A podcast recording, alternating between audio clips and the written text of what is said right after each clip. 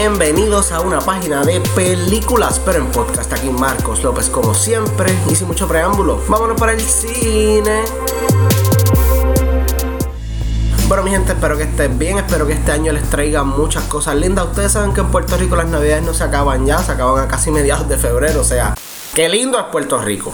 Si escucharon el episodio anterior, sabrán que no he hecho mi top 10 películas del año porque me faltan algunas peliculitas por ver. The Lighthouse siendo una increíble. Si no has escuchado ese episodio, por favor escúchalo para que te motives a ver la película. Pero ahora le toca a la sátira nazi de Taika Waititi llamada Jojo Rabbit. Taika Waititi y yo, si les soy honesto, tenemos una relación un poco complicada porque no es que este sea un mal director y un mal actor. O sea, en The Mandalorian hizo el papel de IG y le quedó súper bien. En esta película vamos a hablar a continuación que wow. Pero también el director de Thor Ragnarok, que a mucha gente le encantó y eso es súper bien, pero a mí esa película ya la encontré bien charra, As Guardians of the Galaxy. Ahora sabiendo mi relación con el director, pero los hype que estoy por Jojo Rabbit, solo hace falta contestar una preguntita. Jojo Rabbit, ¿vale la pena? Para los que no saben, Jojo Rabbit es una comedia dramática dirigida por Taiga Waititi y es protagonizada por Roman Griffin Davis, Taiga Waititi y Scarlett Johansson, que está como el arroz blanco, mi amor, estás en toa. La película narra la historia de Jojo, un niño alemán solitario quien descubre que su madre soltera está escondiendo una niña judía en su ático. Ayudado solo por su amigo imaginario Adolfo Hitler, Jojo deberá enfrentar su nacionalismo ciego mientras la Segunda Guerra Mundial continúa enfurecida. Gente, empezando tengo que decirle que las actuaciones de todo el mundo en el elenco son espectaculares. Me gustaría resaltar a Griffin Davis, quien nunca había escuchado de él en mi vida, pero es un actor fenomenal, o sea, este niño tiene futuro. Este logra vender como a los niños les lavaban el cerebro básicamente en la Alemania nazi, diciéndoles que los judíos eran el enemigo nazi, Alemania era lo más grande que existía. Más nada, morir por la Alemania nazi era la principal cosa que todo el mundo quería. Así que ver cómo este niño evoluciona a través de la película, como él empieza a cuestionarse, mm, tal vez estas cosas que yo creo no son las mejores, vamos a ser honestos. Es bien interesante ver cómo él da ese cambio de 180 grados y empieza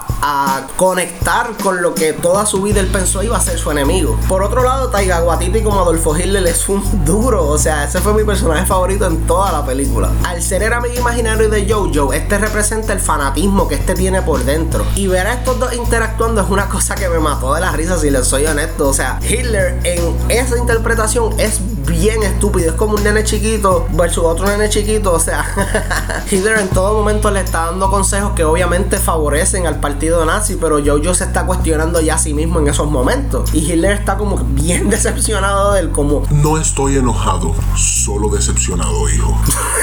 que eso es un excelente segue para el humor que fue espectacular. O sea, la película tiene un humor negro tan distintivo que, o sea, Taiga, te la doy, te la doy. Una de las cosas que más me dio risa en la película fue cuando en una parte hay una batalla y uno de los personajes le pone una granada a uno de los niños en el bolsillo trasero, le quita el, el seguro y le dice: Mira, ves ese soldado americano, ve y dale un abrazo, corre, corre. Otra cosa es cuando Jojo está entrevistando a la judía que está en su ático. Está, está, ok, voy a hablarle un poquito de mi cultura, pero Jojo está tan cerrado a lo único que sabe es lo que Alemania nazi le enseñó sobre los judíos. Que este le empieza a preguntar, ok, ¿y dónde está la reina judía? ¿Dónde es que pone los huevos? Ustedes de noche se ponen a dormir pegados al techo y esta nene es como que, ok, este nene es bien estúpido. Pero sabemos que es el fanatismo ciego, o sea, y es un niño, por Dios. También quiero mencionar que la escenografía está brutal, o sea, no les voy a mentir, me sentí en la Alemania nazi. Todo se ve bien stylized, los carros son bien únicos y la actitud de los alemanes hacia todo el mundo, o sea, sí es un poquito más upbeat porque es una comedia, pero todavía tiene esas cositas que es como que, uh, estas personas sí. Y eso lo vemos bien brutal con el personaje de Sam Rockwell, que es un capitán en el ejército alemán, pero este tiene un soft spot por Jojo, o sea, para que, mira, Jojo, tú eres mejor que todos nosotros, o sea, sé mejor, sé mejor. Y eso es algo que me encantó. Sam Rockwell, te botaste en el papel. También Scarlett Johansson nos da un punto de vista un poquito diferente sobre los alemanes. O sea, no quiero decirles el spoilers, pero la parte de ella, o sea, su historia, es una bien compelling y es bien chula. Por eso es que me rompe el corazón cómo se desenvuelve su historia como tal. Les voy a dar un pequeño tip. Estén pendientes a los zapatos de esa actriz. No les voy a decir más nada. Para terminar con los positivos, me gustaría decirles que la película toca todas las bases realmente. O sea, lloré, me reí muchísimo y en muchas ocasiones estaba tenso porque no sabía qué iba a pasar con estos personajes y eso me encanta. Que tú no sepas lo que va a pasar en la historia porque si no se vuelve predecible y aburrida y eso nunca pasó aquí. La película dura dos horas y no les voy a mentir, o sea, el tiempo se me fue a las millas. Cuando la película se acabó yo dije, ya esto se acabó. Y sí, van dos horas, brother. Y ahora vamos a ser honestos, o sea, el negativo que tengo es uno pequeño, pero no destruyó para nada mi experiencia con la película. O sea, la película fluyó súper bien. Lo único que tiene la película es que algunas veces el humor interfiere con la historia, como que hacen un chiste y esperan a que todo el mundo se ría y paran la película. Y eso como que me sacaba un milisegundo, pero no afectó para nada la experiencia. Porque hablando claro, esto pasó como dos veces en toda la película, pero rápido la película te recogí y te seguía en la historia y tú como que, ah, ok, ok, vamos para allá, vamos para allá. Pero en resumen, mi gente, Jojo es una película fantástica. O sea, wow, Taika Waititi, me tengo que quitar el sombrero. Eres tremendo directorazo, eres tremendo actorazo. Quiero ver más de lo que haces en el futuro. Y no quiero sentir que estoy regalando esta nota al garete, pero es que las películas se lo merecen. Y no les miento si les digo que Jojo Rabbit es mi película favorita del 2019. Llena de risa, emociones, buena escenografía, excelentes actuaciones. Esta es la combi completa, mi gente. Y por estas razones y más, le damos una A más a Jojo Rabbit.